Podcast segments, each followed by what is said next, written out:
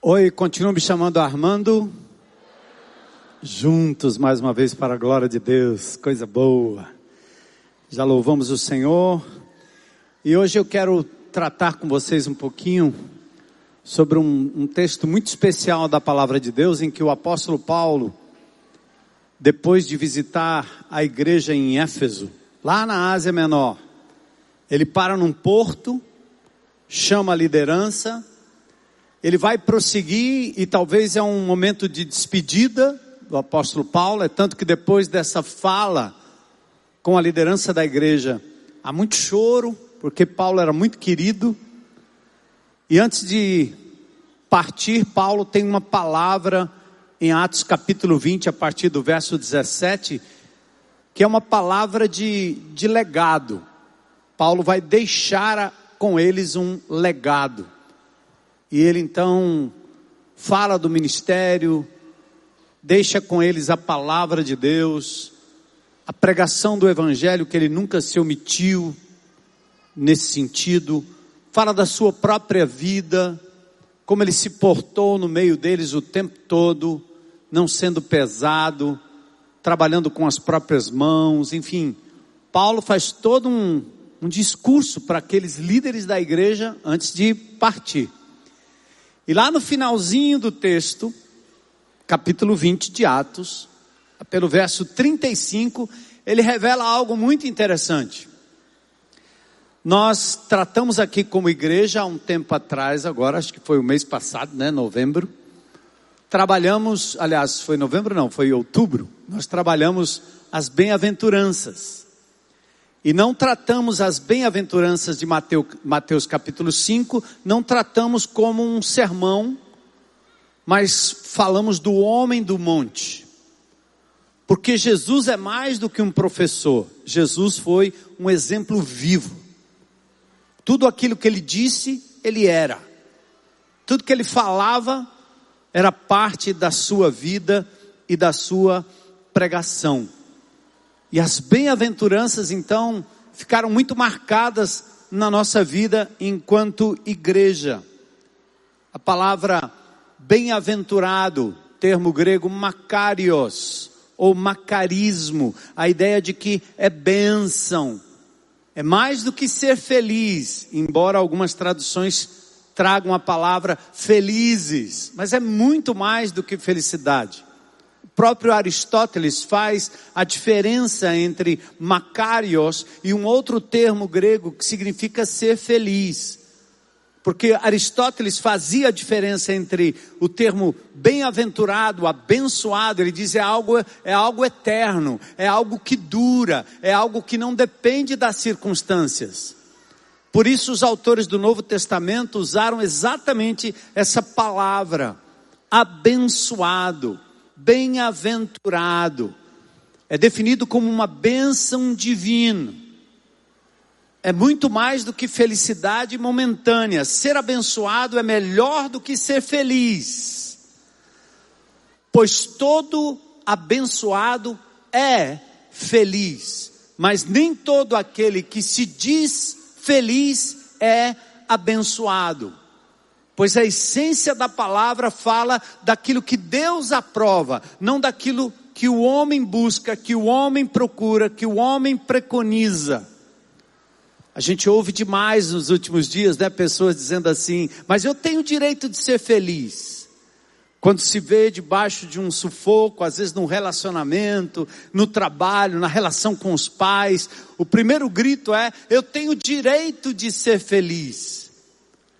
Só que, de novo, esse é um projeto humano. Na verdade, você está dizendo, eu quero ser feliz, e até tem direito sim. Mas o importante não é ser feliz, o importante é ser abençoado por Deus na forma que se é feliz.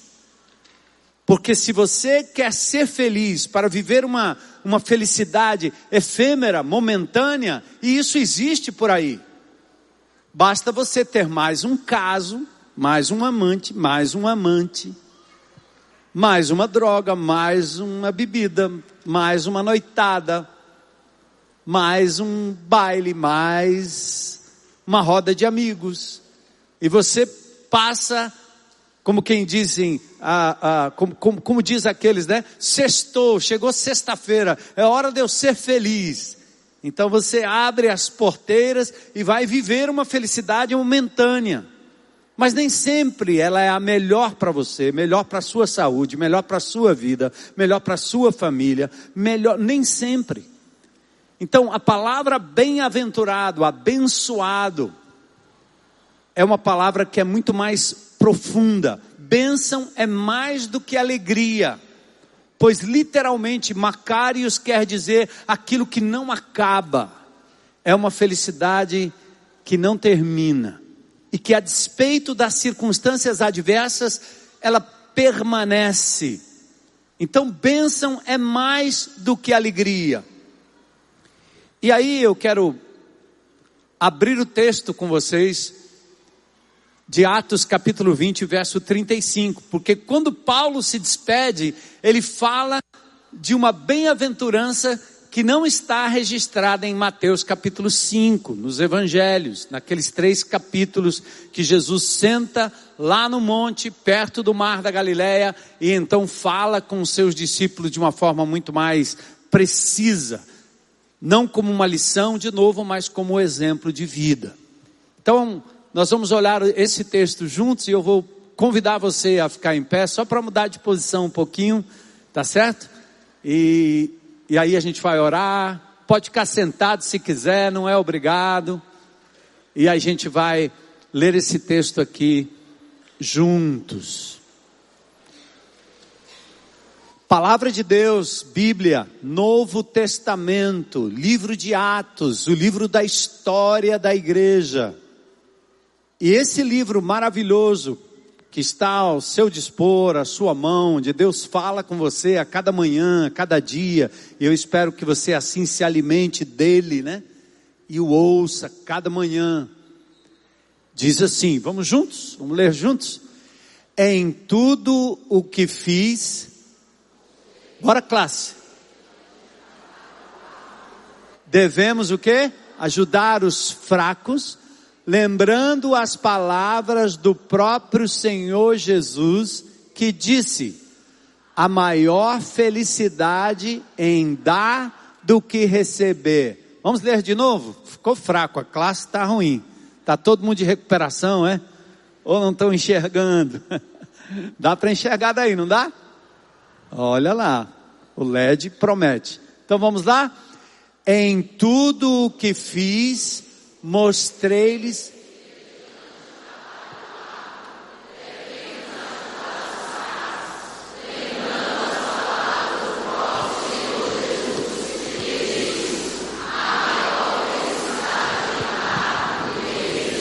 Amém. Grato, Senhor, por essa palavra poderosa, é tua palavra, Senhor. São teus conselhos, tua vontade. Que lindo, o apóstolo Paulo revelando uma palavra que nem foi registrada nos evangelhos, mas certamente esse apóstolo que teve um encontro com o Senhor no caminho de Damasco, pode ter ouvido dos outros apóstolos tantas coisas que Jesus disse que nem foram registradas, mas essa, Senhor, que preciosa palavra para os nossos dias, que preciosa palavra para a nossa igreja, que preciosa palavra para nós hoje à noite já temos louvado o teu nome, abraçado os irmãos, feito nossas ofertas, seja aqui, seja indiretamente, Senhor. Temos adorado o teu nome, lido a tua palavra. E agora pedimos em nome de Jesus que o teu espírito abra o nosso entendimento e que a gente saia daqui com uma lição preciosa. o Senhor fale conosco e que nós continuamos, continuemos a fazer o bem por alguém, não por conta do nosso nome, não porque temos que comprar ou pagar algo que o Senhor tenha feito por nós, mas por amor, por reconhecimento de que tudo que temos pertence ao Senhor. Usa-nos, Pai. Abre o nosso coração hoje à noite para que a gente aprenda um pouco mais sobre a generosidade e a bênção de dar mais do que receber é o que nós te pedimos em nome de Jesus. Amém. Podem sentar.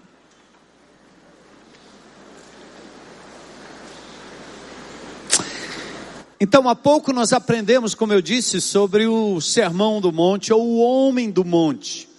Por que, que a gente fez questão de enfocar o homem do monte?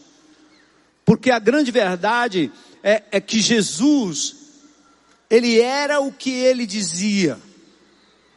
Tudo que ele pregava, acima de tudo, ele era, ele praticava. Sua pregação maior era a sua vida e o seu exemplo. E assim nós devemos ser.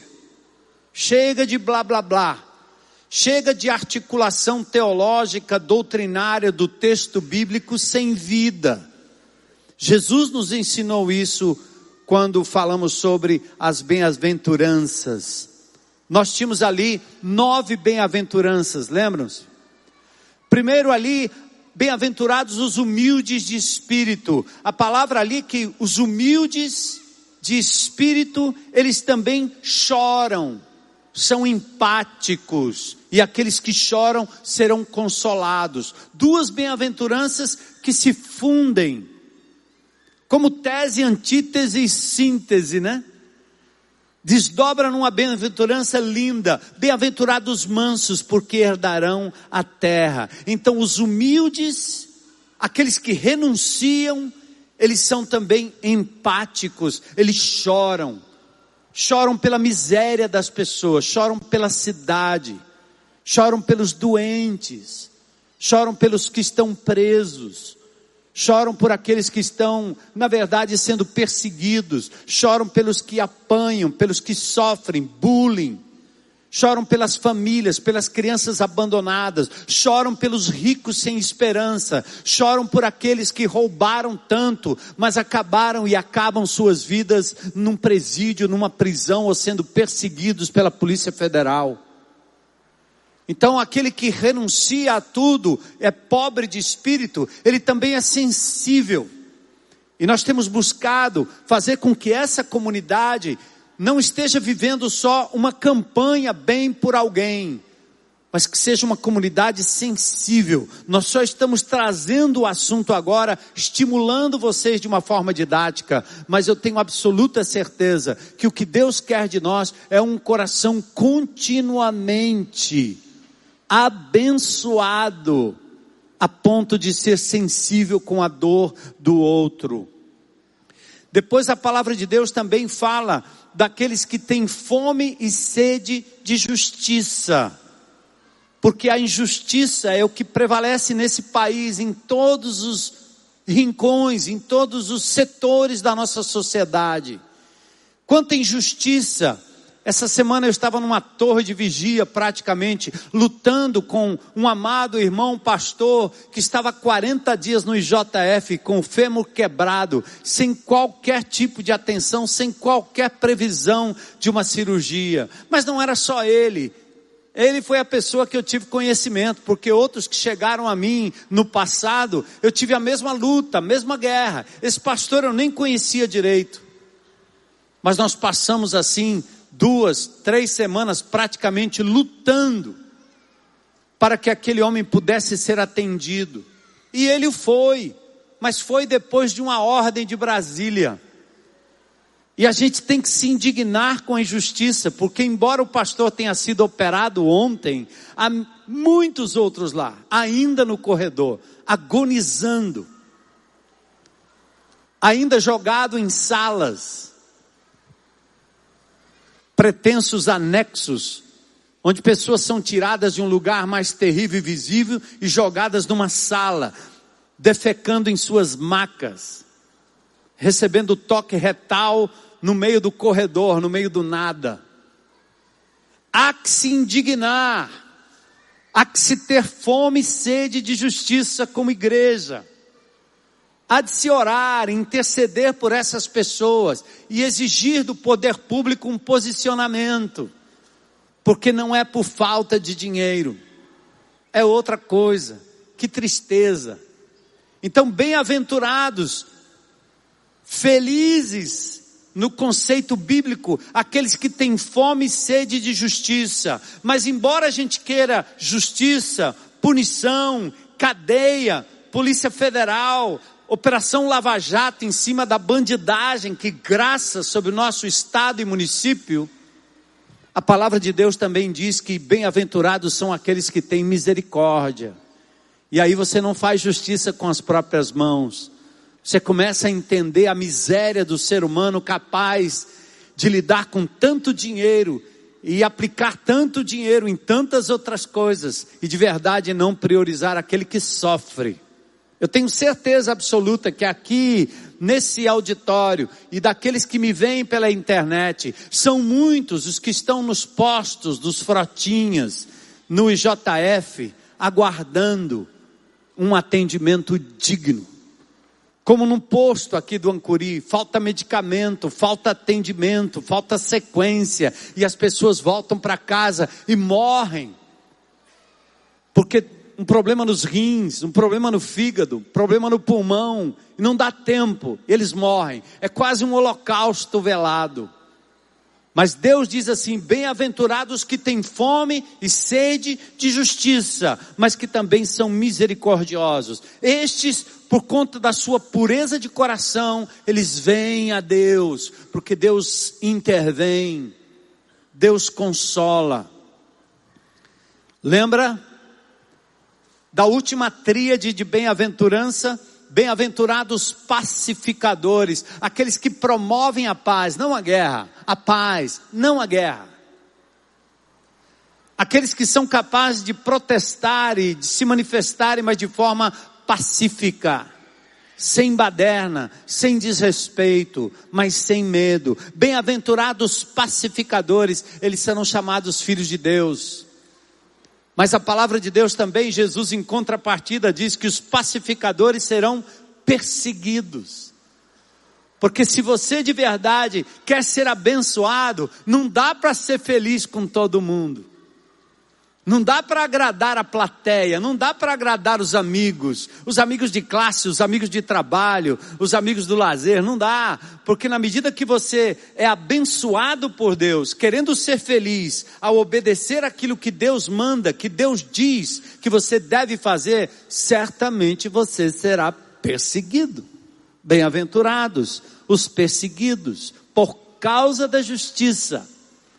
E aí Jesus fecha esse, essa tríade dizendo que aqueles pacificadores perseguidos também podem exultar, podem se alegrar, porque a recompensa é grande e ela virá, está antecipada para nós, mas ela está reservada nos céus o Senhor há de vindicar a causa do seu povo. O nosso sofrimento é momentâneo, a nossa dor é momentânea, e muito daquilo que está prometido para a eternidade pode ser concretizado aqui agora também, porque Deus nos usará para isso.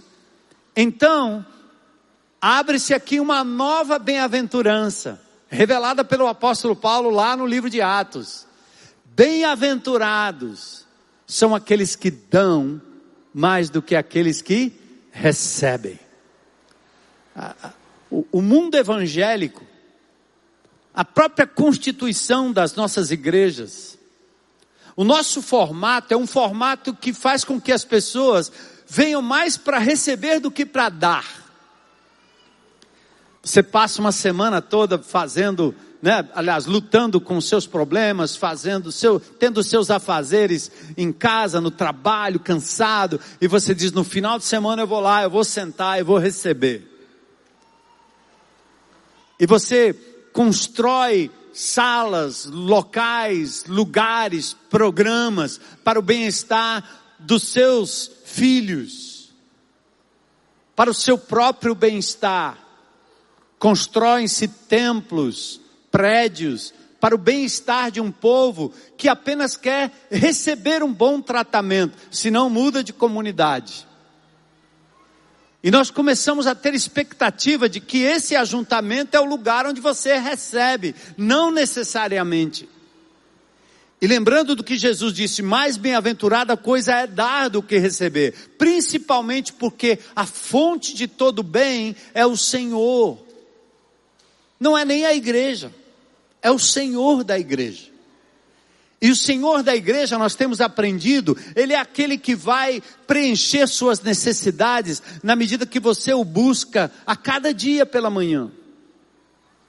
E nesses dias, lutando com essas coisas, eu fui me esvaziando. Minha esposa olhava para mim e disse: Você está meio abatido. Eu disse: Como eu não estaria? É muita energia lutar contra o mal, contra a corrupção, as pessoas dizendo: cuidado, pastor, você está mexendo em vespeiro, cuidado, vão te pegar. E você fica ali angustiado, dizendo: Senhor, até quando isso, Senhor? E você fica drenado, aí eu vou esperar domingo, não posso. Eu tenho que acordar pela manhã, abrir a palavra de Deus e ouvir o Senhor dizendo: Vai, meu filho, eu estou com você. Esforça-te, tem bom ânimo, não temas, não te espantes, eu serei contigo, eu vou adiante de você, e ali eu me reabasteço do Senhor e prossigo. Vou para o meu GR, para o meu grupo, mas não vou lá só para que as pessoas ministrem a minha vida. Eu vou ministrar na vida deles e serei abençoado quando eu compartilhar aquilo que Deus está fazendo na minha vida. Venho para cá sim, mas venho para abraçar, para amar, para ter comunhão com os meus irmãos. E serei abraçado, serei abençoado. É verdade. Mas bem-aventurada coisa é dar do que receber. Essa palavra de hoje é uma palavra para você se desinstalar dessa posição de quem apenas quer receber para si. Lembra que nós falamos na semana passada ou retrasada sobre o amor de Deus que não é seletivo. O amor de Deus não escolhe a quem ele vai amar, mas nós precisamos dar mais do que receber. Então, abençoados são os generosos. Abençoada é a igreja que vive em comunhão e vive em generosidade. Eu estive ontem lá na Aerolândia pertinho da Raul Barbosa, ali nas margens do rio Cocó, parecia o, o, o, o rio Sena do, de Paris, só que o cheiro não era igual. Mas pelo menos tiraram aqueles aguapés, né? E você via ali poluição. Foi tão engraçadinho, eu estava perto de umas crianças lá, e um olhou assim para dentro do rio e disse assim: Olha, um jacaré. O outro disse: Não, não menino, é um pneu um jacaré, né? Aquele rio. Só um pneu subsiste ali. Na verdade, não era um pneu, era um demônio. Vocês se lembram quando eu vi um pneu aqui nesse riacho? Eu disse para vocês que eu tinha passado ali, eu vi um demônio, que eu ia lá exorcizar aquele desgraçado. Demônio da poluição, demônio da sujeira, demônio do descaso, demônio que mata os peixinhos, demônio que mata a fonte de água onde as pessoas deveriam estar bebendo, demônio que polui, demônio que estraga as fontes da natureza. E o povo de Deus não fica só olhando para o céu, não. Ele também vê espiritualidade quando ele limpa o riacho, quando ele tira aquilo que é poluído, e muito mais quando ele não polui. E eu estava ali, meus amados, os GRs reunidos, preparando refeição para 200, 300, 400 crianças. A Emília se aproximou de mim e disse assim: Pastor, se vierem 500 hoje, vão comer aqui. É uma ceia abençoada. Num lugar muito perigoso da nossa cidade. Ela mesma foi assaltada várias vezes, passando bem perto. Ela disse, pastor, quando eu ia entrando aqui, a polícia passou, eu perguntei, ah, ele perguntou onde é que a senhora vai? Eu disse, eu vou ali naquela, tem uma festa ali para das crianças. Ele disse, não, moça, não entra aí não. Você acha que eu devo entrar? Eu disse, não entre aí não. Ela disse, mas eu vou, é um negócio de Jesus lá. Aí, aí, aí, bom, aí pode ir, vá. Né? E ela foi. Então as mulheres trabalhando na cozinha, preparando o alimento, as crianças cantando, aquelas pessoas de bem ou de mal passando ali e vendo aquele movimento, bem por alguém. A, a imprensa chegou e me perguntou, pastor, depois de entrevistar outras pessoas lá do, da comunidade, e então, pastor, que movimento é esse agora no final do ano, próximo do Natal? Eu disse, só que esse movimento não é o movimento do Natal. Esse movimento acontece toda quinta-feira aqui, todas as quintas-feiras. Porque um grupo de relacionamento cuida dessas crianças, ama essas crianças, ama essa comunidade. A igreja chegou aqui na Aerolândia, nesse trecho aqui. E a igreja de Jesus está trazendo luz onde há trevas, esperança onde há desespero, paz onde há violência. Assim como vocês viram aqui no nosso vídeo, a nossa comunidade invadindo uma escola, onde a violência ronda, onde as drogas rondam, mas o povo de Deus chega com o amor de Jesus e começa a, a, a, falar com aquelas pessoas, mas não é o bem por alguém feito só no Natal. Quando você se sensibiliza, coloca umas moedinhas ali no seu console e fica preparado para levantar o, o vidro e jogar uma moedinha para quem pede no Natal. O bem por alguém é a bênção de você abençoar e dar sempre para a glória de Deus. Não é algo passageiro, é algo duradouro para a glória dele. Amém, igreja? Glória a Deus, né? Então eu quero falar um pouquinho sobre essa generosidade, suas características. Mas é interessante, eu estava estudando o termo comunhão, porque nós fazemos isso em comunidade. Assim, você pode e deve individualmente fazer o bem por alguém. Mas é muito lindo quando a igreja se junta, tem uma força muito grande. A Emília disse, pastor, um dia antes ou dois dias antes aqui, nós não tínhamos comida suficiente. Mas na véspera, na véspera de preparar o jantar, choveu peru na cidade. Foi tanto peru que agora a gente precisa dar para outro, para fazer outra coisa em outro canto, porque choveu, né? A igreja de Jesus, quando ela chega junto, quando ela doa, quando ela dá, como vai acontecer nos amiguinhos de Jesus lá no Curió, como vai acontecer aqui em Taitinga, como vai acontecer também lá com o pessoal da luta por Jesus, pela paz, né? E em muitos outros lugares onde vocês atuam. Então Deus está fazendo essa obra e nos ensinando que em comunhão, juntos, nós temos força. Juntos, como igreja, nós temos força para mudar a condição do IJF. Você sabia disso? Que se o povo de Deus se juntar para orar, se o povo de Deus cercar o IJF em oração, as barreiras vão cair, os demônios da corrupção vão sair dali, e as pessoas serão atendidas pelo poder que há no nome de Jesus. Eu creio. Eu creio. Com todo respeito, aos nossos governantes, nosso prefeito, nosso governador, nossos parlamentares, nossos secretários, todo o respeito do mundo. Mas é impossível. Você, aliás, é possível dar sem amar, mas é impossível amar sem dar.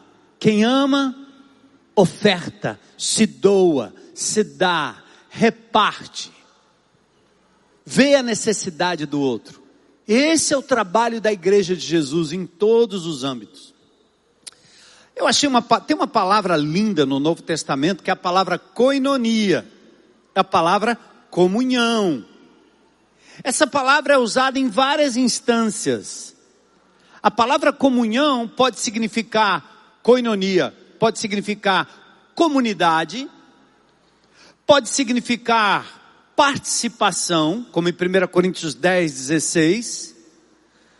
O pão que repartimos é uma coinonia no corpo, é uma participação no corpo de Cristo.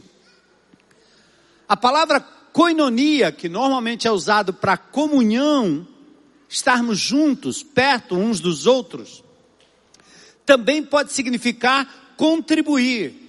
Paulo diz em Romanos 15, 26, pois a Macedônia e a Caia tiveram alegria de coinonel, contribuir para os pobres dentre os santos de Jerusalém. E por fim, que lindo, a palavra coinonia, comunhão, quer dizer também generosidade. Sabe por quê, irmãos? Quando você se junta com alguém, você tem comunhão com alguém, você doa, você dá, você entrega algo de si, você reparte. Por isso essa junção linda. entre generosidade, abençoados por Deus, aprovados por Deus, são aqueles que em comunhão são generosos, dão, repartem. Lindo. Interessante notar que a palavra comunhão pode ser traduzida como generosidade. A ideia é que se vamos ter comunhão e viver comunidade, vamos nos dispor sim a repartir o que temos segundo as necessidades. E aqui eu não estou falando de dinheiro, de finanças apenas. Os grafiteiros entraram naquela escola e deixaram a escola, os muros bem bonitinhos e você sabe que em cima do grafite não tem pichação. Aquele pichador que picha para esculhambar mesmo a fachada, né? É um desafio. Mas quando a fachada tem um grafite, eles não mexem. Ou como o nosso muro branquinho aí, né? Que eles picham tudo, mas não picham o muro da igreja de Jesus pelo respeito que tem. Até aquele que tem uma vida mais marginal acaba respeitando a igreja de Jesus. É muito lindo isso, né? Porque é uma igreja que não só fala, mas é uma igreja que ama, é uma igreja que chega junto, é uma igreja que supre. Então, um daqueles meninos que pega o grafite na mão, ele deve pensar assim: socorrer minha mãe, socorrer o meu irmão, socorrer o meu filho. Então, eu não posso fazer isso contra a igreja de Jesus. Aquele pastor pode não prestar, mas Jesus usa a igreja em que ele faz parte, onde ele faz parte para nos abençoar. Então, aqui contribuição e o dar não significa só dinheiro.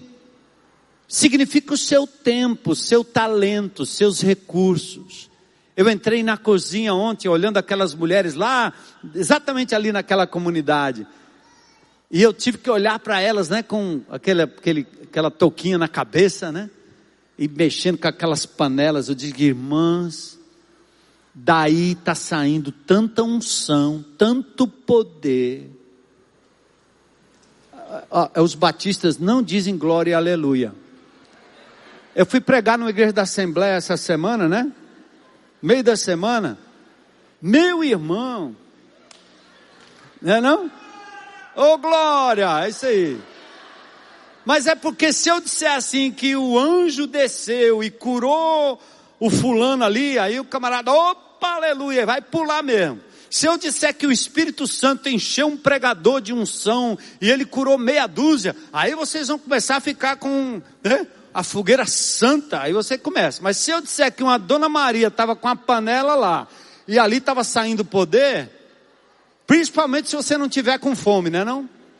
Se tiver com fome é glória e aleluia. Meus irmãos, tudo o que Deus quer que você faça é que você use os seus dons e os seus talentos para a glória de Deus. Que você submeta aquilo que você sabe fazer para a glória de Deus, como Dorcas, lá no Novo Testamento que fazia roupinhas para abençoar pessoas necessitadas. Ela fez no poder do Espírito Santo. Como aqueles que atendem aqui na clínica, como advogados que advogam para aqueles que não podem, como aqueles que trabalham com artesanato, como aqueles que trabalham com futebol, que trabalham com esportes e aqui abençoam a comunidade. Então, o bem por alguém ali na Aerolândia estava sendo feita por pessoas que de verdade dedicaram seus dons e seus talentos ao Senhor. Isso é uma igreja generosa, isso é um povo generoso. Um renomado psiquiatra chamado Carl Menninger, ele é de uma clínica psiquiátrica muito famoso. Ele diz que a generosidade, ele não é evangélico, ele diz que a generosidade é um dos componentes essenciais à saúde mental. Descobrimos que pessoas generosas dificilmente sofrem de doenças mentais, porque o amor passa por ela. O amor passa por ela. O amor passa por ela. É uma pessoa que não é mesquinha, que não é egoísta. Então a, a probabilidade dele, dessa pessoa contrair uma doença mental é muito pequena, porque os seus neurônios estão submetidos ao bem, ao repartir, ao dar, ao amar, e o amor cura. Quando nós abençoamos e damos, nós somos abençoados. Quando nós nos entregamos e servimos, nós somos servidos. Deus nos abençoa quando entramos em contato com essas pessoas. Como eu vi essa semana, algumas irmãs aqui da IBC que foram até uh, o presídio feminino e fizeram ali um momento precioso com aquelas mulheres, um momento precioso com aquelas criancinhas. E saem de lá abençoadas, porque aquelas mulheres pegam uma fralda, escrevem naquela fralda todo o sentimento de gratidão pela bênção que foi aquela visita. Mas não é uma visita de Natal, porque essa igreja está ali dentro o ano inteiro, fazendo bem por elas. Saia do seu conforto, livre-se do medo. E um dia se jogue num desses projetos para você saber o que é necessidade. Para você saber o quanto você tem demais, além do necessário, para que você seja de verdade um abençoado ao dar o seu tempo, a sua palavra, o seu abraço. Isso é bem por alguém. Então Paulo fala desse árduo trabalho entre os efésios. Mas ele então cita essa palavra do Senhor: mais bem-aventurada coisa é dar do que receber. Observe como Paulo fala em evitar a cobiça através do trabalho duro e da ajuda aos necessitados. Diz ainda que o segredo da bênção, da felicidade, é dar mais do que receber. Então, eu quero declinar com vocês aqui algumas razões pelas quais nós devemos ser generosos. E a primeira dela é porque generosidade gera comunidade. Por que Deus quer que eu seja generoso? Porque Ele chama de abençoado uma pessoa generosa? Porque generosidade gera comunidade. Em 2 Coríntios 9, 12, o apóstolo Paulo diz: o serviço ministerial que vocês estão realizando não está apenas suprindo as necessidades do povo de Deus, mas também transbordando em muitas expressões de gratidão a Deus. Logo, duas coisas boas resultarão desse ministério de auxílio. As necessidades do povo santo serão supridas e eles expressarão com alegria a sua gratidão a Deus gera senso de comunidade, gratidão no coração. Além do suprimento, a generosidade produziu expressões individuais e coletivas. A igreja agradeceu a ajuda dada. Quando cedo ou empresto algo para alguém, eu fico ligado àquela pessoa pelo gesto de generosidade. Quando nós ofertamos algo, o vínculo é estabelecido. Um tênis, uma roupa, um brinquedo, alguma oportunidade que você dá, você então fica ligado àquela pessoa. A ligação acontece porque o que possuímos carrega consigo um pouco de nós. Quando você doa algo, você entrega algo de você, mas se aquilo que você tem pertence a Deus, com aquilo vai algo que é de Deus. Eu contei para vocês que eu estive recentemente lá no centro, no refeitório social. E lá os moradores de rua de Fortaleza, que são quase 3 mil moradores, eles estavam lá almoçando, tem comida ao meio-dia para 400 pessoas naquele refeitório. E eu estava lá e vi uma, uma senhora muito brava. Muito brava. Ela estava muito brava porque o aluguel social dela estava atrasado e ela estava muito chateada que estava sendo ameaçada de ser colocada para fora, uma moradora de rua. E ela esbravejava, acho que eu contei aqui para vocês, mas vou repetir de novo porque eu quero chegar num ponto interessante. Ela esbravejava e eu sentado vendo, eu disse, pense numa mulher macho, uma mulher do papoco. A dona Eridan, ela não está aqui não, né? Está aqui, é? É porque alguém parece que ia pegá-la pela manhã, não deu certo, você se vê à tarde, mas ela vem aqui. Que ela disse que entrou numa igreja evangélica lá no centro, e aí alguém perguntou: Você é crente? Disse, eu já entreguei minha vida a Jesus.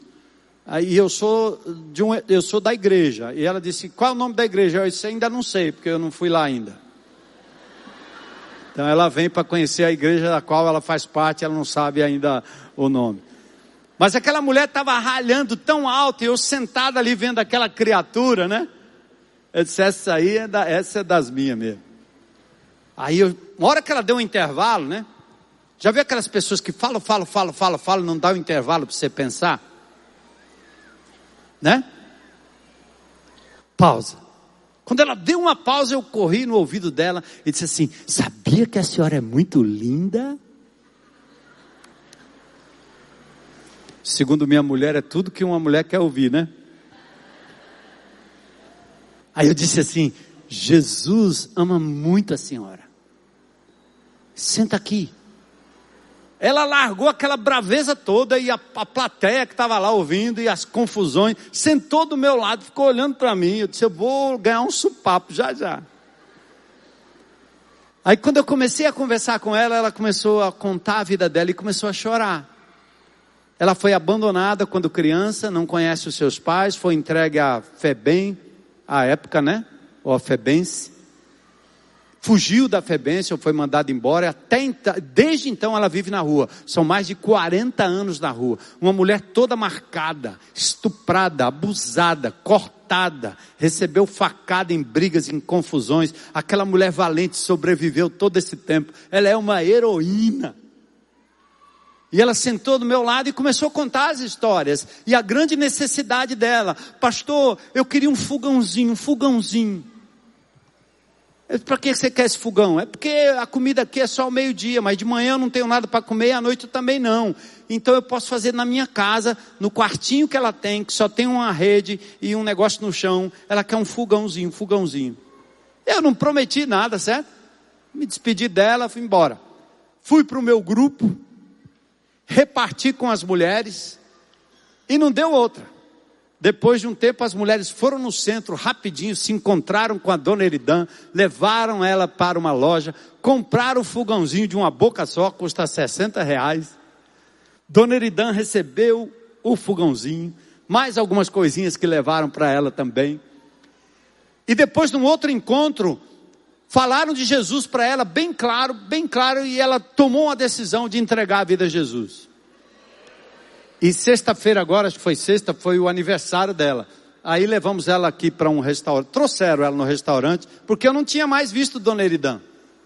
Lá vem Dona Eridan toda pintada, toda ajeitada, levaram para fazer os cabelos, disse que lá no cabeleireiro ela disse, para com esse negócio, está queimando minha, minha cabeça. É bem rude ela, bem dura, né? né? Para com isso. Aí fez as unhas, né? E entrou no restaurante, eu estava sentado lá, ela me olhou de longe, me deu um abraço e chama de painho e pai não sei o que para lá e pai para cá. Mas eu vi um testemunho muito lindo que ilustra o que eu estou dizendo para você.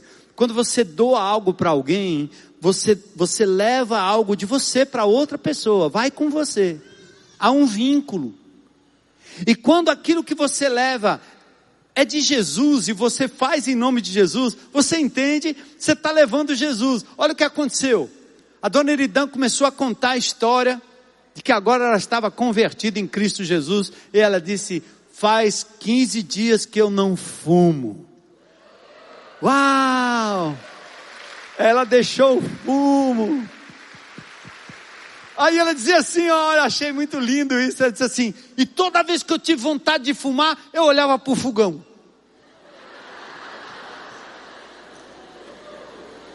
Entende o que é? A, extensão da igreja de Jesus, a extensão da igreja batista central de Fortaleza foi aquele fogãozinho. E naquela noite, naquela tarde, né? Ela chorou, dizendo, ah, porque eu estava assistindo Hoje eu estava assistindo lá um, na brecha da porta um, a, a, televisão e a mulher bateu a televisão na minha, na minha cara e eu não pude mais assistir televisão. Aí o irmãozinho disse: você acabou de ganhar uma televisão. Aí ela, não sei se é bom, né? Também uma televisão, não sei se é bom. Mas o irmão deu. E ela foi linda, porque ela disse assim: Eu não quero aquelas TV grande, basta aquela bem pequenininha, miudinha. Basta aquela, bem miudinha. Mas amados, o que eu estou dizendo é quando você se doa, quando você se dá, você promove comunhão. Essa comunidade do Ancuri aqui tem uma ligação íntima com essa igreja, porque Deus ama. Quando João, Manu, recebe esses meninos do grão de mostarda, estão aí os meninos do grão de mostarda? Casa de recuperação, né? Glória a Deus. João e Manu dão um pouco de si para eles. É a extensão do amor de Deus que vai e cria conexão. Então Deus quer que a gente seja generoso, porque é a forma com que o amor de Deus transborda na vida da outra pessoa. Chega de discurso. Nós temos que fazer isso em prática. E não é dar por dar, mas é o vínculo que se cria quando você se doa. Os primeiros discípulos eram conhecidos por sua generosidade. Em Atos 4:32, a Bíblia diz: ninguém considerava unicamente sua coisa alguma, mas compartilhavam o que tinham. Era um ato voluntário, diferente do velho comunismo que dizia: o que é seu é meu e eu vou confiscá-lo. O cristianismo diz: o que é meu é seu e eu compartilho com você. Ouviram a diferença? O comunismo diz: o que é seu é meu e eu vou confiscar. Você não tem direito a nada. O cristianismo é diferente. O que é seu é o que é meu é seu e eu vou compartilhar com você. Eu vou dividir com você. É lindo isso. A generosidade não só promove comunidade, como também derrota o materialismo, que é o mal do nosso século. A paranoia é que nós nunca estamos satisfeitos com aquilo que temos, sempre queremos mais, sempre vamos querer acumular mais, nunca estamos satisfeitos. Poupamos para ter mais. Estamos aqui completamente abertos às campanhas, em nome de Jesus, cuidem. Porque tem a Black Friday, tem a Black Saturday, tem a Black Sunday, tem a Black Monday. Sabe o que é isso? É a Black Sexta, Black Sábado, Black Domingo. Não para. Porque eles vão te pegar de alguma forma. Eu acho que minha esposa que me contou aí, que estava num canto aí, alguém viu meu, meu celular e perguntou para ela assim: é, é, do pastor? É do pastor. É o 11 ou o 11 Pro é o 11 não sei o quê? Ela disse: Não, menino. Ainda é aqueles antigos. Ainda é aqueles lá do passado. Olha aí. É, é, é, porque a gente não pode se contentar mais, nem com 5, nem com 6, nem com 7, nem com 8, nem com 10, nem com X, nem com Pro, porque nós somos empurrados a ter a coisa da vez consumismo. Às vezes sem necessidade. Quando você compra uma coisa, você não usa nem 10% daquilo, você já quer trocar por algo mais potente, e você vai passar a usar 5% do potente. Troca por outro mais potente, vai usar só 1%. Mas porque nós estamos num mundo materialista e um mundo consumista. Mas quem dá, quem doa, ele na verdade está combatendo o materialismo. Jesus disse: vocês não podem servir a Deus e ao dinheiro. Um dado triste no universo materialista é que os que mais têm são os que menos contribuem e menos exercem generosidade, é ou não é? Você vai na casa de uma pessoa pobre, ele abre tudo, ele te dá tudo. Eu me lembro como fomos à Barra do Bento levar comida para 27 famílias, morrendo na seca do Ceará. Isso há uns 15 anos atrás. Uma seca terrível. E no dia que nós fomos levar cestas básicas para aquele povo, quando nós chegamos lá e começamos a orar, percebemos que depois aquele povo tinha coisa para nos dar: feijão. Eu disse, meu Deus, nós viemos aqui socorrer o povo, eles estão querendo dar para a gente. Você entra numa casa qualquer, em qualquer beco dessa cidade, uma família pobre, que tem dois, três, quatro, cinco, seis, sete filhos, entra lá e eles vão repartir o que, ele tem com você, o que eles têm com você. E o rico sonega, e o rico acumula, o rico vive numa casa enorme, onde caberia 200 pessoas lá dentro, só duas pessoas lá dentro. O pobre vive numa casa onde só caberiam dois, eles têm dez lá dentro, porque reparte. Porque aquela mãe que cuida de nove filhos, que não tem pai, que vive do Bolsa Família, se uma criança for abandonada, vizinha, ela incorpora na família rapidinho, adota, adota. Porque a renúncia, a dependência de Deus. Nesse deserto de egoísmo, Deus ergueu um oásis de generosidade, a igreja de Jesus a Igreja Batista Central de Fortaleza tem sido assim. É a história dessa igreja. Estou recebendo aqui uma amiga que estudou comigo há alguns anos atrás, eu não vou dizer há quantos anos, senão eu denuncio a idade dela, ela vai ficar chateada comigo. Mas há anos que nós não nos víamos. Está aqui minha querida Glória. E ela começa, ela veio, veio aqui, ficou vendo isso aqui, a gente sai da cidade, vem para cá, para esse lugar, eu dei a volta na propriedade, ela viu a vizinhança e disse, você teve uma visão para vir para cá, o que é? Foi um sonho, foi um anjo, o que é? Foi que foi? Porque quem é o maluco que sai da aldeota, num lugar tranquilo, seguro, asfaltado, cheio de prédio, cheio de coisa, cheio de segurança, e vem para uma área dessa? Vocês não viram isso em 1998. Mas vocês ouviram o depoimento do Isaías, que hoje é nosso funcionário, um indivíduo envolvido no tráfico aqui, dizendo: quando aquele pastor passou por aqui, nós metemos, foi bala nessa casa aqui para ver se ele sumia daqui logo. Quem é esse cara? E esse mesmo indivíduo que nos perseguiu no princípio, entregou a sua vida a Jesus porque ele foi vencido pelo amor dessa igreja. Ele foi vencido pelo amor. Você lembra daquela frase? Eu digo para todo mundo. Lembra da frase dele naquele vídeo? Ele disse assim: A igreja chegou. Tudo estava terrível, tudo estava abandonado, tudo estava abandonado pela miséria, pela criminalidade, vidas esfaceladas, comunidade com invasões.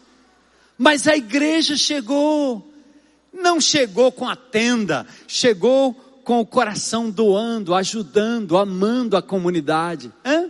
Cuidando de crianças, cuidando de idosos, cuidando de casas, limpando casas, limpando calçadas, tirando fezes de quintais, evitando que houvesse acúmulo de dengue, ou seja, uma igreja que se doou, que se deu e deixou a marca de Cristo nessa comunidade.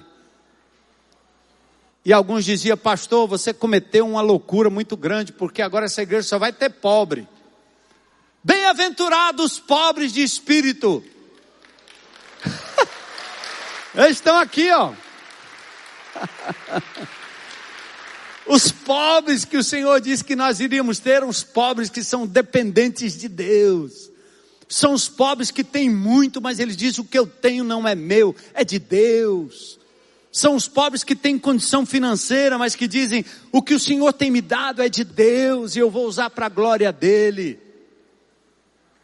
Ei, coisa linda, né? Generosidade combate o materialismo. Generosidade fortalece a nossa fé. Paulo diz que por meio dessa prova de serviço ministerial, outros louvaram a Deus pela obediência que acompanha a confissão de vocês e que vocês fazem do Evangelho de Cristo. Ou seja, o dar é a prova concreta da nossa fé. O Johan pregou isso aqui, não foi, da última vez? Oração é uma coisa que você faz no secreto. A fé é pública. A fé tem que sair. A fé tem que ser demonstrada. Fé sem obras é morta. E ele explicou bem direitinho. Eu estava lá em Goiânia, eu ia para a hora de pregar, mas estava na internet ligado, ouvindo cada palavra, abençoando a minha vida, como ele abençoou a vida de vocês. Então a generosidade aumenta a nossa fé. Dar é uma prova real. Deus fala mais em generosidade na Bíblia do que sobre céu e inferno. Por quê? Porque Deus quer não que a gente seja liberto do inferno, Deus quer que sejamos como Ele, e Ele é amor, Ele é generosidade, Ele se doou, Ele deu a sua própria vida por nós. Cedo ou tarde você vai ter que aprender a acreditar nas promessas de Deus e nos princípios que estão na Sua palavra. Um desses princípios é o princípio da semeadura, 2 Coríntios 9, 6. Aquele que semeia pouco, pouco também ceifará. Aquele que semeia com fartura, também colherá fartamente. Repartimos um bem, mas sempre vamos receber muito mais. Deus prometeu cuidar das minhas necessidades básicas. Você já provou isso? O medroso pergunta: quem vai cuidar de mim? Por isso, não posso dar nada ou me entregar a essa causa. Mas Jesus disse: a vida não consiste no acúmulo de bens, mas naquilo que você dá. Há dois tipos de pessoas na vida: os que repartem e os que tiram, o generoso e o avarento. Onde você se classificaria aí? Os que acumulam são sempre infelizes. Não é por acidente que as palavras miserável e avarento vêm da mesma raiz grega. O avarento é miserável, os generosos são abençoados, porque eles doam, porque eles dão, eles são felizes. O dinheiro é o teste mais rigoroso da nossa fé. Tem uma ilustração interessante eu acho que eu já contei aqui para vocês uma vez, eu já dei essa ilustração, mas vou repetir. O pai foi para o cinema com os filhos, botou-os no carro, roupinha bonita, paga a entrada do estacionamento, do shopping, entra, compra lanche para eles, e lá na porta de entrada compra aquele saco de pipoca. Sabe aquele pipoca salgada que só? Cuidado com aquela pipoca, é melhor levar de casa, né? Mas o pai comprou um sacão de pipoca, aí botou na mão do filho. E o filho começa o filme e ele toma e dá pipoca, né? Pá, pá, pá, pá, pá. No meio do filme, o pai estica a mão e vai pegar duas, três pipoquinhas e o menino disse: Não, é minha.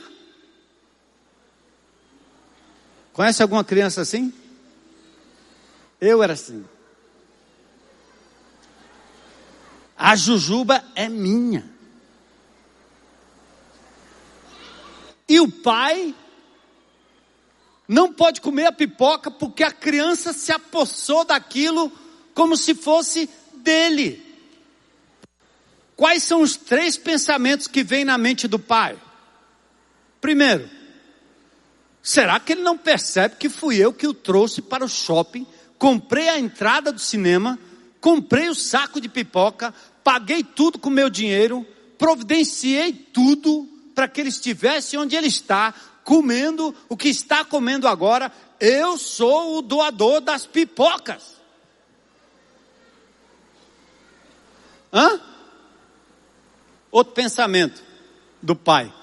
Será que ele não percebe que eu podia ter, poderia ter negado a pipoca eu poderia ter tomado toda a pipoca, eu tenho autoridade para tirar a pipoca da mão dele a hora que eu quisesse. Será que ele não sabe que eu poderia comprar todo o estoque de pipoca lá fora? Outro pensamento. O pai pode pensar assim: na verdade, eu nem preciso de pipoca. Aliás, eu poderia ter comprado outro saquinho. Aliás, eu poderia ter comprado 100 saquinhos de pipoca, mas eu só queria que ele não fosse tão egoísta assim. Como é que Deus olha para o teu saquinho de pipoca? Quando ele diz assim: Me dá aí, meu filho.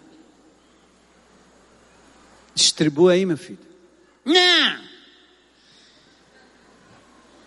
É minha! É meu! Por que será que Deus nos dá além do que de fato nós precisamos? Para aprendermos a sermos generosos.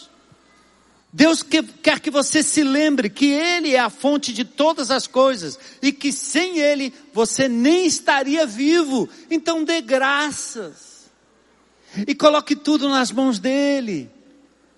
E deixe Ele, deixe Ele alimentar o teu celeiro para que você possa dar, contribuir.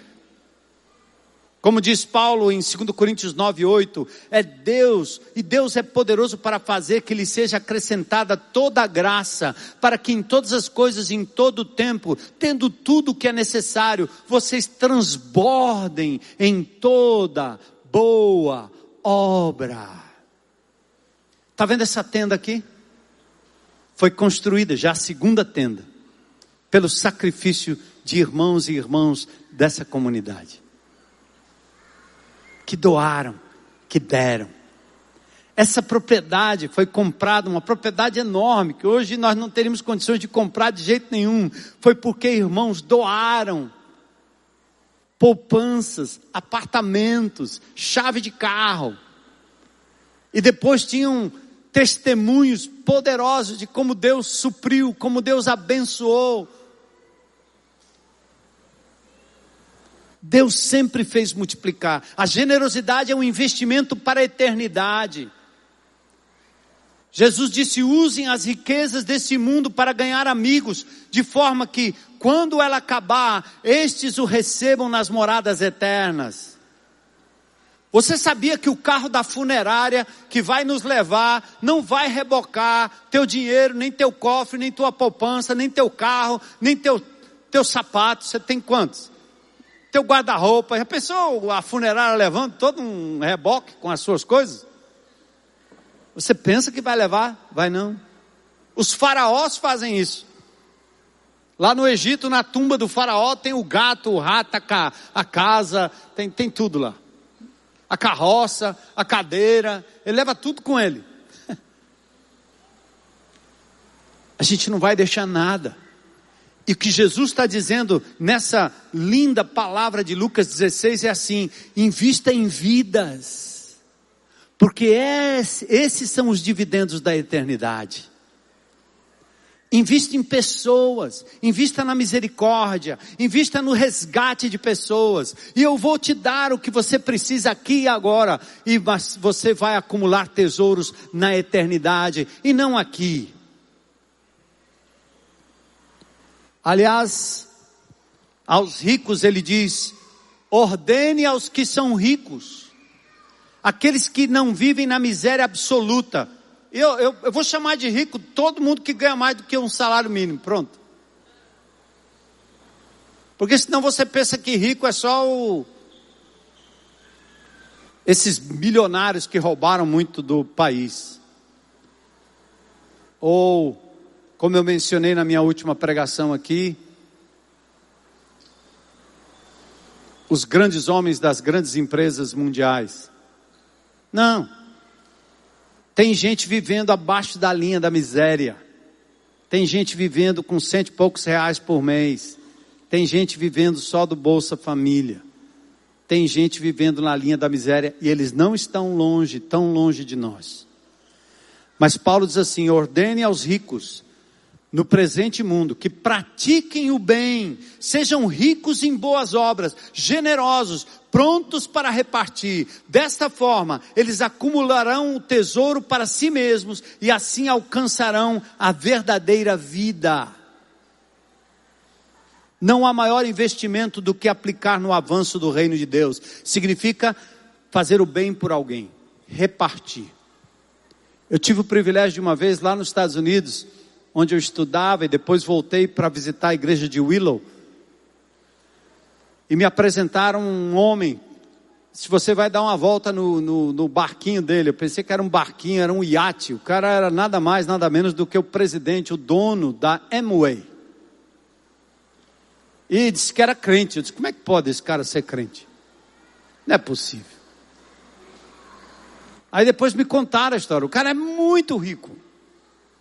E a história contada desse e de outros ricos que eu conheci lá nos Estados Unidos era mais ou menos assim. O cara ganhava 100, mas ele dava 80 e ficava com 20. O resto ele dá, ele doa. Ele investe em outros países, ele investe em filantropia, ele, ele abençoa. E aí parece que quanto mais ele dá, mais ele ganha. Aí ele vai, os 20% dele vai ficando maior e ele vai diminuindo. Você não precisa disso para viver. Deus quer que você seja um canal do amor dele, da bênção dele. E de novo, eu não estou falando só de dinheiro. Olha quanto talento Deus colocou na tua mão. Olha quanta coisa que você sabe que poderia ajudar um pobre qualquer. A dona Eridan, nós fizemos o bolo e no bolo tinha o um nome dela. Parabéns, Eridan.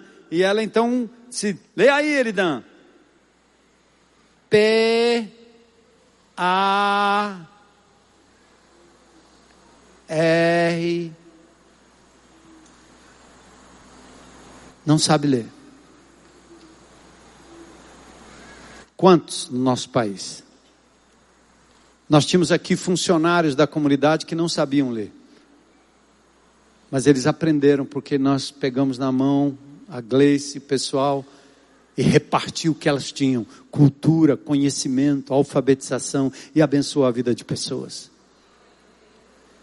Dentistas que aplicam flúor na comunidade, médicos que atendem a comunidade. Quando o posto quer matar, a gente faz reviver. Remédios que são doados pelos irmãos. E assim Deus vai fazendo. Pedreiros que doam sua mão de obra advogados que ajudam pessoas que estão precisando tirar seus documentos, defendendo aqueles que têm uma causa que precisa de defesa. A generosidade é assim. A generosidade produz felicidade. Ah, você quer ser feliz? O discípulo generoso vai sentir-se bem ao contribuir, não é com dor, com dó, constrangido pelo apelo pastoral ou de quem quer que seja. A fé na origem dos recursos, no propósito dos recursos e na finalidade dos recursos, é isso que nos faz sentir bem. É confiança que Deus põe a mão na pipoca. E é dele. E você tem prazer. Tem duas criancinhas aqui, bem pituquinha. Que toda vez que eu chego perto, se elas estiverem com alguma coisa na mão, elas vão botar na minha boca. Que lindo, né? Mas a raça humana e a maioria das crianças, incluindo eu, quando era criança, eu ia dizer: não.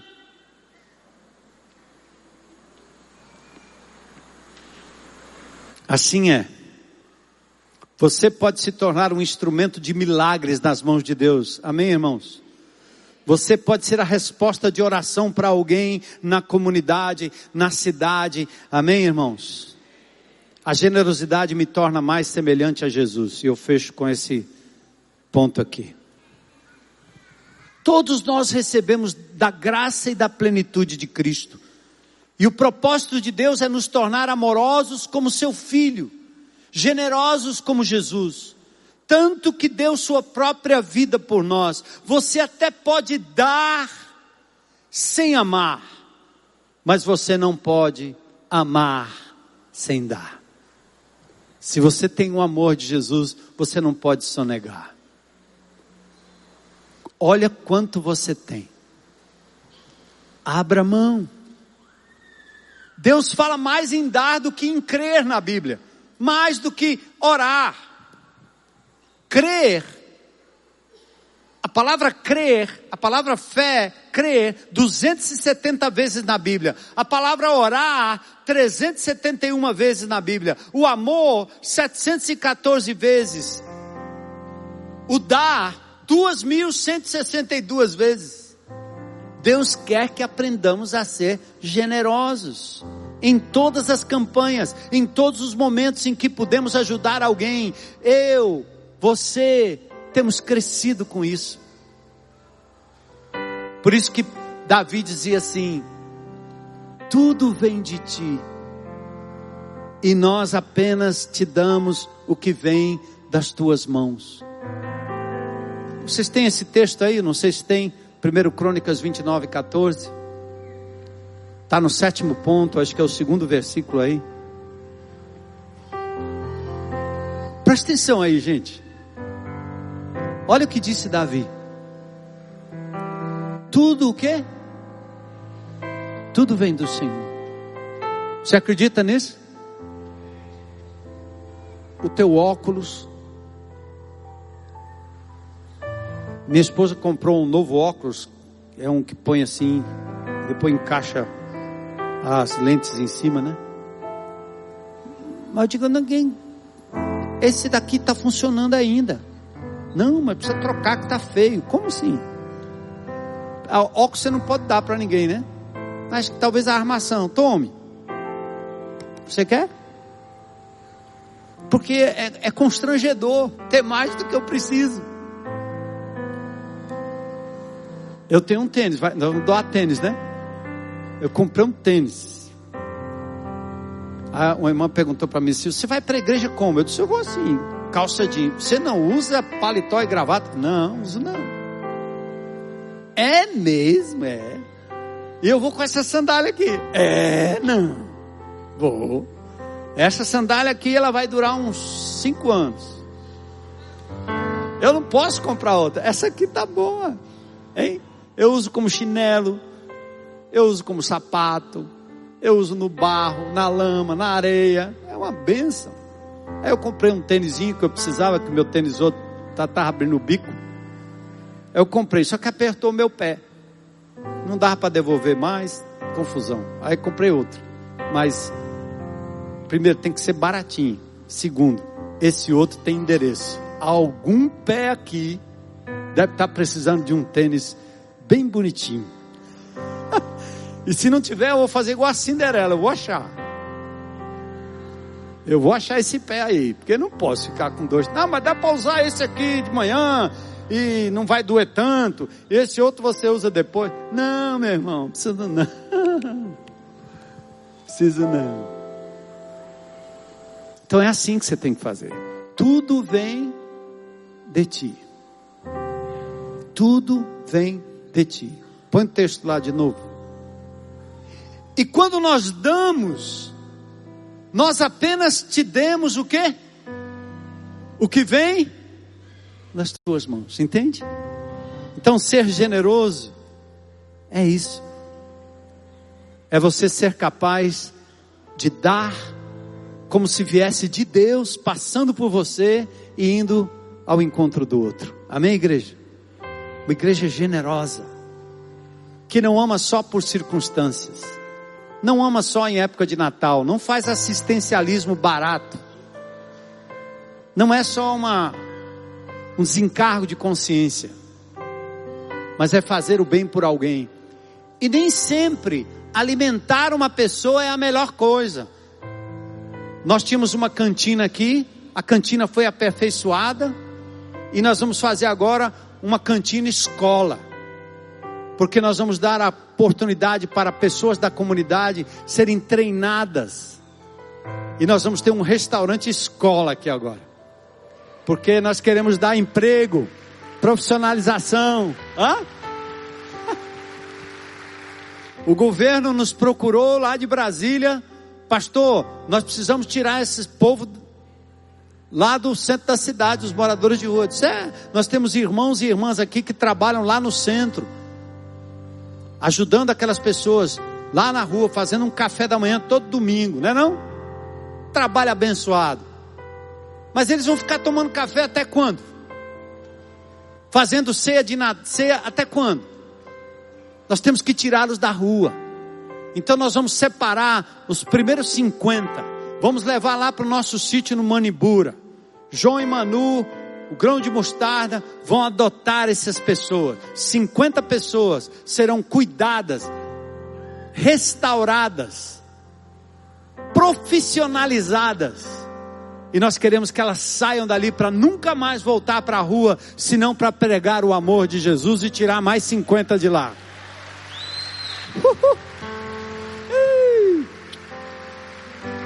Estou vibrando. Estou aí, essa aí eu estou dentro. E nós vamos fazer assim. Então nem sempre é só dar, mas é também dar oportunidade. Outro dia eu recebi um telefonema da mãe da Hannah, aquela menina que morreu na fossa aqui. Lembra? Aquela mãe que chorou naquele dia lá porque estava sendo aliciada para calar a boca e não fazer nada. Um advogado dessa igreja comprou a causa, acionou a prefeitura porque aquilo foi um crime. Mataram a menina Hannah. Só que a mãe da Hannah, que está entre nós, é uma ex-presidiária. E ela sofre porque a filha se foi. Talvez a grande razão dela continuar fora dos delitos do passado. Mas quem vai empregar uma ex-presidiária? Ela chora pedindo uma oportunidade. E nós faremos tudo o que for possível para essa mulher ter dignidade e poder trabalhar. É assim?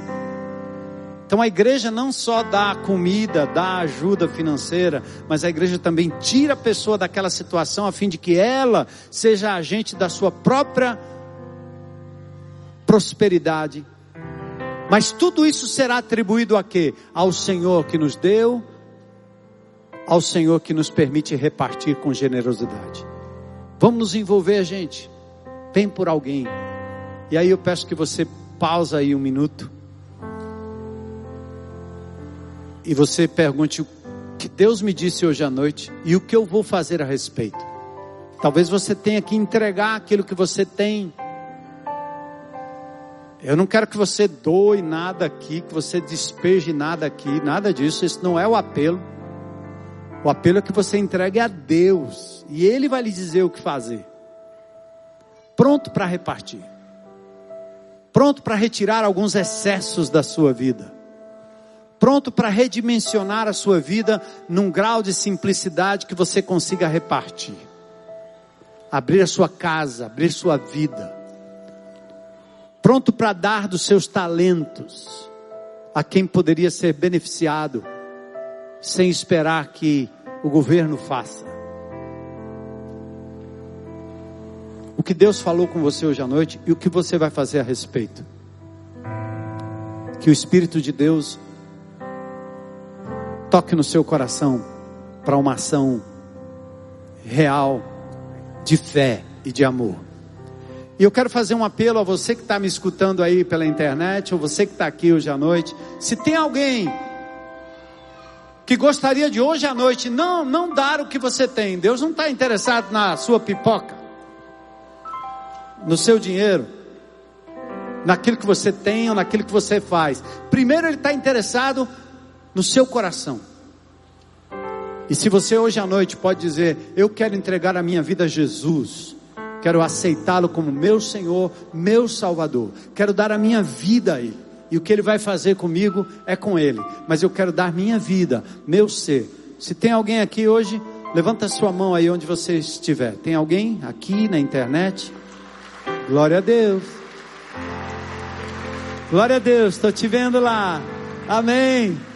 Mais alguém coragem para dizer: hoje é meu dia, eu entrego a minha vida a Jesus. Hoje eu me entrego a Ele, aquele que morreu por mim, aquele que me deu salvação e perdão dos meus pecados, aquele que me perdoou plenamente porque derramou seu sangue no meu lugar, aquele que ressuscitou ao terceiro dia. Você está na internet aí? Paulo diz que se com a tua boca confessares a Jesus como Senhor, diga assim: Jesus é Senhor da minha vida em teu coração você crê que Deus o ressuscitou dentre os mortos, você será salvo. Então abre a boca aí, diga eu entrego a minha vida a Jesus, eu reconheço Ele como meu Senhor e meu Salvador, tal qual as pessoas fizeram aqui hoje à noite. Obrigado, Senhor, por essa noite preciosa, uma semana que se inicia, um mês que transcorre, pedindo que o Senhor amoleça o nosso coração Nos faça generosos como teu filho Jesus. Obrigado por tudo aquilo que o Senhor tem dado em nossas mãos. Que tudo que temos e somos, Senhor, esteja a serviço do teu reino, para a edificação da igreja, para o socorro daqueles que estão ao nosso redor. Misericórdia dos nossos governantes, misericórdia do nosso presidente, do nosso governador, do nosso prefeito, misericórdia daquelas pessoas que sofrem no IJF, em outras unidades de saúde desse nosso estado. Misericórdia dos que estão morando na rua, Senhor, sem teto, sob papelões, no relento. Misericórdia, Senhor. Misericórdia daqueles que buscam felicidade e não a bênção e a aprovação de Deus. Misericórdia, Senhor. Usa-nos para a glória do Teu nome, pois queremos sim continuar fazendo bem por alguém, para que o Teu nome seja exaltado entre esta nação, entre esse estado e município e as pessoas que nos rodeiam. Usa-nos.